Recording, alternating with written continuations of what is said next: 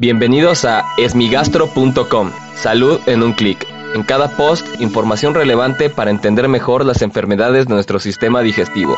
Bienvenidos. Hola, ¿qué tal? Bienvenidos al podcast de esmigastro.com. En este podcast daré respuesta a las dudas que tienen sobre las enfermedades del aparato digestivo. En esta ocasión la pregunta me la enviaron directamente por inbox a través de Facebook y me voy a permitir leer el mensaje.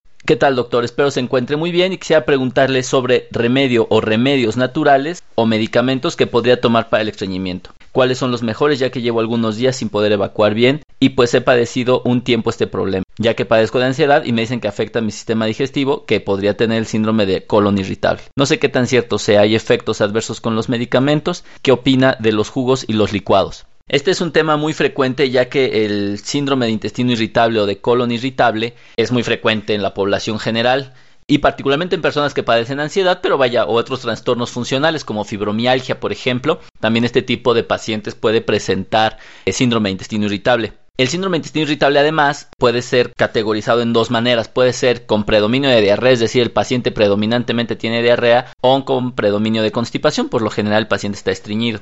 Lo primero que hay que saber es que tenemos que estar seguros de que tenga eso, es decir, no es adecuado tratar el estreñimiento solo por tratarlo. Es evidente que es molesto y se puede tratar, pero debe ser evaluado por el médico, debe de hacerse estudios de materia fecal y de sangre, incluso a veces hasta estudios de imagen como tomografía o estudios más avanzados como endoscopía o colonoscopía, para estar seguros de que no es otra enfermedad. Recordemos que el síndrome de intestino irritable no puede ser un diagnóstico inicial, ya que se confunde con muchas otras enfermedades. Ahora, como es una enfermedad crónica, pues el paciente está sometido a tomar medicamentos por periodos prolongados de tiempo o obviamente a que tenga un costo incrementada su atención médica. Por lo tanto, algunas veces se buscan remedios naturales. Lo que no se recomienda dentro de los remedios naturales son tés o sustancias o, gotas o o pastillas o tabletas, pero naturales, que son laxantes, que propiamente tienen un efecto laxante.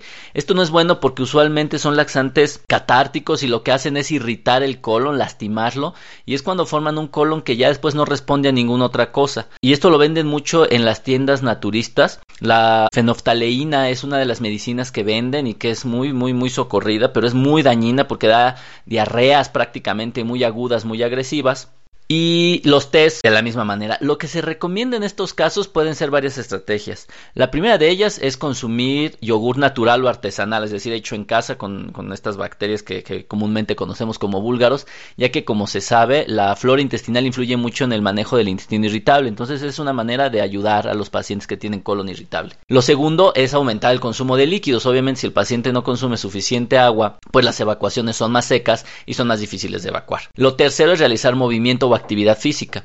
La actividad física favorece la salud de todos nuestros órganos y sistemas en el cuerpo y obviamente facilita la evacuación. De hecho, hay pacientes que comenzando a hacer una actividad física constante e importante, es decir, estamos hablando más de 40 minutos de ejercicio y no tiene que ser un ejercicio muy complicado, sofisticado, a veces con caminar, andar en bicicleta o algún tipo de escalador o caminata es más que suficiente. Y después en el tema de los jugos y licuados, el problema que se tiene con jugos y licuados es la gran cantidad de calorías que se pueden consumir y que pasan muy inadvertidas. Es decir, a veces poner, no sé, naranja, papaya, que es lo que usualmente, a lo que usualmente se recurre, puede tener una gran cantidad de calorías y entonces puede aumentar el peso corporal o si tenemos diabetes descompensarnos o si tenemos triglicéridos elevar los valores de triglicéridos, etcétera. Entonces, si bien pueden ser eficientes, se tiene que tener muchísimo cuidado porque, no sé, un, un jugo de estas características puede contener excesiva cantidad de calorías, peor aún si lo endulzamos, etcétera, ¿no? Entonces, creo que los jugos no necesariamente son la mejor opción.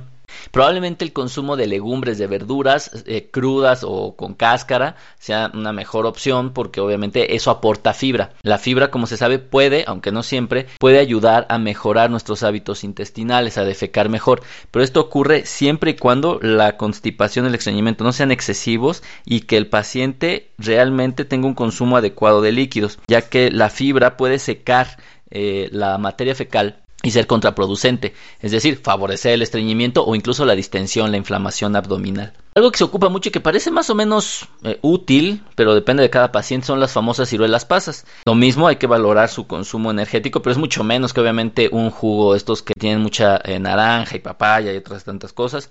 Entonces puede ser que no sea una mala estrategia. Algo que está muy de moda actualmente y que con sus cuidados podría ser útil son los famosos jugos verdes. Son buenos si no les añaden frutas, si no les añaden leche, o sea que se los hacen con agua y, cualquier verdura o cualquier este eh, legumbre o cosa verde y no los endulcen, porque pues, si no pasa lo, lo, mismo. Son buenos, pero particularmente porque son un gran contenido de fibra, no es por otro motivo, no es porque tengan propiedades mágicas, es porque propiamente la gran cantidad de fibra que consumen, si a eso le añaden la gran cantidad de agua que tiene para poder pues, diluir y, y licuar todo esto, pues probablemente sean mejor. Obviamente el jugo tiene que ser entero, porque si es colado, pues evidentemente pierden toda la fibra que necesitan para favorecer la evacuación. Y finalmente eh, quedan los medicamentos, los medicamentos de patente, los medicamentos alopáticos, que hay una infinidad de ellos. Y aquí sí creo que lo más recomendable es estar en vigilancia constante con su médico. Sí se pueden utilizar por periodos prolongados de tiempo, no todos ellos, y hay distintos tipos, es todo un tema de hablar de laxantes, pero digamos que hay de muchos tipos, hay muchos eh, perfiles de seguridad, hay unos mucho más seguros que otros, más eficientes unos que otros, pero también algunos tienen efectos adversos graves. Entonces creo que en este sentido sí es mejor consultarlo directamente con su gastroenterólogo. Les agradezco mucho que me hayan enviado esta pregunta. Si aún tienen alguna duda, los invito a que escuchen los episodios previos. Y si aún tienen algo que no les haya quedado claro, en el sitio web www.esmigastro.com encuentran el formulario a través del cual pueden hacerme llegar todas sus preguntas. Gracias por haber escuchado este post. Si la información les fue útil, compártanla. Hagamos que más gente esté informada. Los esperamos en el próximo podcast.